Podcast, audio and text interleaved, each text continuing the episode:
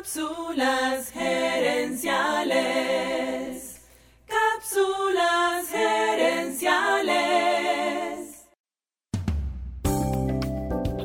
Saludos amigas y amigos y bienvenidos una vez más a Cápsulas gerenciales con Fernando Nava, tu asesor radial de gerencia y mercadeo. El tema esta semana es las metas SMART es un tema que yo considero muy importante porque cuando nos ponemos una meta SMART, estamos un paso más cerca de lograr lo que queremos lograr en la vida. Las metas SMART vienen de cinco palabras en inglés. Específico, medible, alcanzable, relevante y con fecha en el tiempo. En la cápsula anterior te hablé de lo importante que era que tu meta fuera específica y una vez más te dije que por eso las resoluciones no funcionan las resoluciones suelen ser algo difuso, como una intención o un deseo. Ejemplo de resolución, quiero perder peso. Ejemplo de meta, quiero perder 5 kilos, 7 kilos. Ejemplo de resolución, quiero ganar más clientes en mi negocio. Ejemplo de meta, quiero ganar 10 clientes más en mi negocio. Fíjate cómo al hacer la meta específica es más poderosa. En esta cápsula te quiero hablar de la letra M, que es medible. Y si tú diseñaste bien tu meta de manera específica, allí mismo vas a encontrar la manera de medir lo que llamamos la métrica, la manera de medir qué tanto has alcanzado de tu meta. Me gusta usar el ejemplo de los 10 clientes. Digamos que te pusiste como meta específica ganar 10 clientes más este año en tu negocio. ¿Cómo mides tu progreso? Muy sencillo. Cada cliente nuevo es un paso que has alcanzado y que te acerca a tu meta de llegar a 10 clientes. Por eso es tan importante que las metas sean medibles.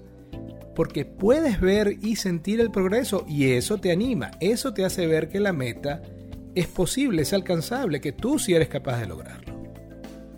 Además, cuando haces esto te puedes poner mini metas. Digamos que 10 clientes es difícil de lograr. Pero tu siguiente meta, o mini meta, es dos clientes más. Cada vez que logres dos clientes vas a celebrar de alguna manera.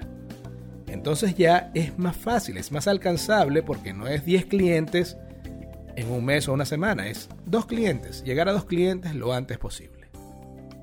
También te aconsejo que midas no solamente los resultados, sino las acciones que te van a ayudar. Por ejemplo, si tu meta es aprender inglés, puedes medir el número de veces que estudiaste en Duolingo, cuántas canciones aprendiste esta semana en inglés, cuántos programas viste en inglés y así sucesivamente.